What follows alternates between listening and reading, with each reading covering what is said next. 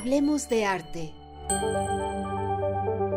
Hablemos del sistema de apoyos a la creación y proyectos culturales. Sonia Madrigal es una creadora y activista feminista de Ciudad Neza. Su obra fotográfica invita a reflexionar acerca del espacio urbano. En sus imágenes, la experiencia como mujer que habita esta zona periférica al oriente de la Ciudad de México está siempre presente. En gran medida, su trabajo está destinado a denunciar la violencia de género con mayor índice de feminicidios. Así pone de manifiesto que no solo el espacio puede ser periférico, sino que también los cuerpos los son. Así que bueno, esta mañana vamos a conocer la propuesta artística de Sonia Madrigal a través de una videollamada. Ya la tenemos con nosotros. Sonia, ¿cómo estás? Muy buenos días. Hola, ¿qué tal, Sandra? Muchas gracias. Buenos días. Saludos a todas, a todos. Saludos desde acá hasta Nesa. Yo supongo que estás en Nesa. Sí, exacto, exacto, acá andamos. Nesa es tu lugar de residencia, pero también es eh, pues un objeto de inspiración, es un punto de partida para tu creatividad. Cuéntanos por qué es así. Eh, bueno, eh, yo nací en Ciudad Neza, toda mi vida he estado por acá. Eh, y justo mi práctica fotográfica o artística también sucede acá.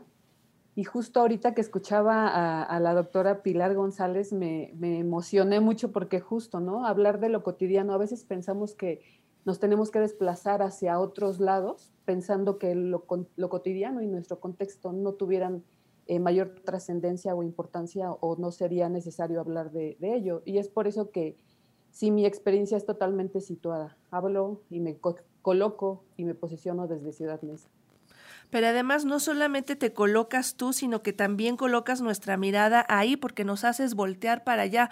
A veces estas ciudades que son periféricas y que se encuentran en todas partes del mundo no reciben la atención primero desde el Estado, ¿no? No tienen la atención, no tienen este luz en, en sus avenidas, no hay recolección de basura, eso pareciera, ¿no?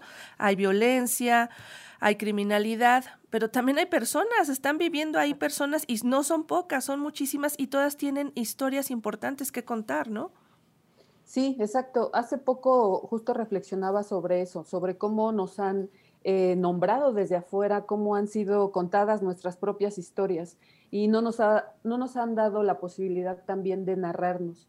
Y pensaba mucho cómo nos han nombrado como ciudades dormitorio y pienso que en realidad eh, sucedía la vida, siempre ha sucedido la vida y precisamente creo que es necesario que, eh, sobre todo las mujeres, colocándome en esta cuestión eh, como mujer de, este, de esta ciudad, narremos nuestras historias y las narremos a, nuestra, a nuestro ojo, a cómo las sentimos y cómo las vivimos en, en, el hecho, principalmente en mi caso, de colocar nuestro cuerpo en el espacio público y también desentrañar otras historias que no han sido contadas, ¿no? Integrar estas miradas, las letras desde distintas disciplinas, estas otras historias que, que ampliarían este relato.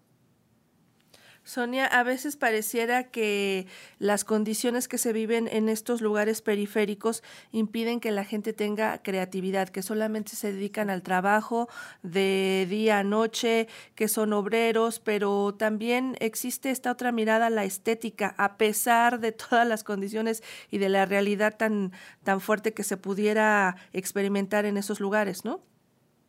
Exacto, creo que eh, no se, mm, siempre se reducen los territorios, eh, las personas a una sola cosa, a una sola palabra, y eso lo retomo de Chimamanda Adichie, ¿no? Siempre, casi siempre se reduce todo a una palabra, y eso también es bastante, em, justo no da posibilidad a contar otras historias, ¿no? Eh, en mi caso yo hablo de violencia hacia las mujeres, pero también hablo de la historia de Nésame, de, de, la historia vista a partir de, la, de los relatos de las mujeres, que en este caso pienso en mi mamá, en, mi en mis abuelitas, en mis tías.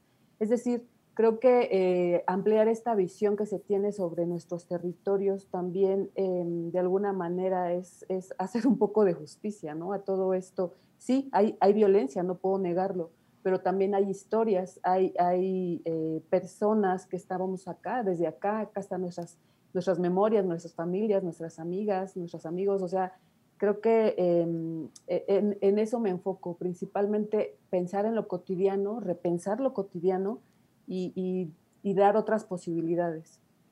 Y parte de lo cotidiano, pues desgraciadamente también es la violencia en contra de las mujeres. Tú formas parte de la colectiva de mujeres mapeadoras de violencia feminicida y también integras la red de fotógrafas en México. ¿De qué manera tu trabajo aporta justamente para visibilizar estas situaciones que tienen que vivir las mujeres y para cambiar esta, esta situación?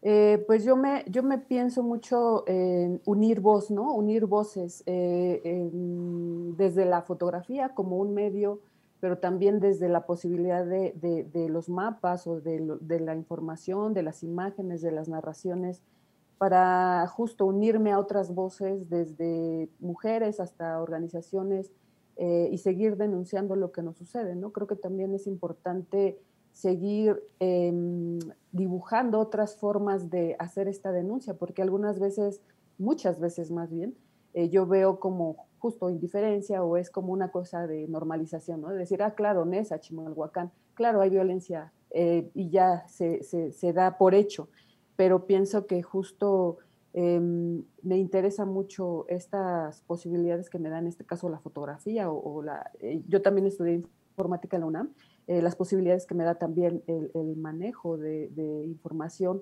para poder dar salida y poder replantear estas formas de, denuncia abordas en tu trabajo justamente el trabajo de la muerte y me gustaría que nos platicaras un poco de qué significa la muerte sale por el oriente y tiempos muertos. Eh, bueno, La muerte sale por el oriente es un trabajo que empecé en 2014. Justo yo soy fotógrafa de calle, entonces mi práctica tiene y sucede mucho en el espacio público.